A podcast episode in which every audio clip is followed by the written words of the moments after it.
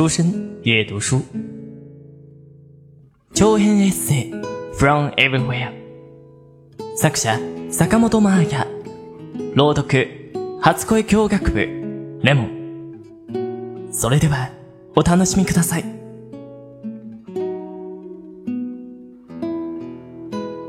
絶対ただものじゃないぞ、竹子さん。食通の匂いがプンプンするぞ。料理について語る時の顔、仕草、誇らしげな様子。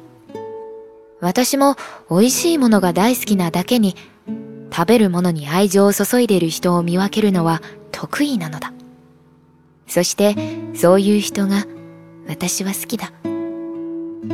もしかして、竹子さんって、トニさんって、ことぶきって、すごいところなのかもしれない。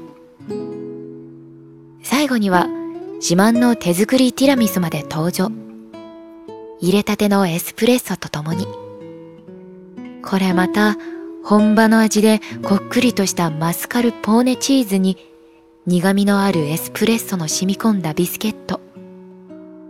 大人のためのデザートだった。竹子さんは、誰たかしら、と心配そうに言う。いやいやいや、すごいボリュームですよ。もう動けません。本当に幸せなディナーありがとうございました。明日もお願いしていいですか？ええ、喜んで。この後ね、私のお友達夫婦が来るんだけど、よかったら、まやちゃんも一緒にワインでもどう？二人とも音楽をやっている人たちなのよ。紹介するから、よかったら降りてきてね。ふわふわと立ち上がって2階へ戻ると、急に目がぐるぐる回った。あれれ、いつの間にこんなに酔っ払って。そのまま記憶がなくなった。ベッドに倒れ込んで寝てしまったみたい。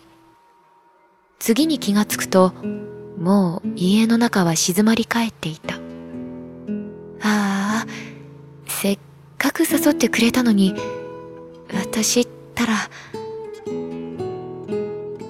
窓の向こう、夜の闇に浮かぶローマの街明かりが見える。山は真っ暗で静かなのに、遥か遠くは赤々と明かりが灯っている。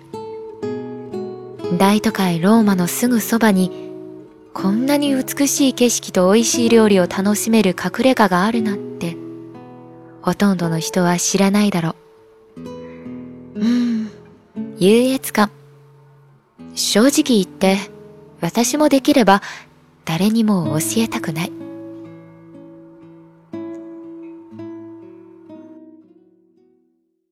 好了，今日的文章先读到这里，未完待续，期待大家下一次收听。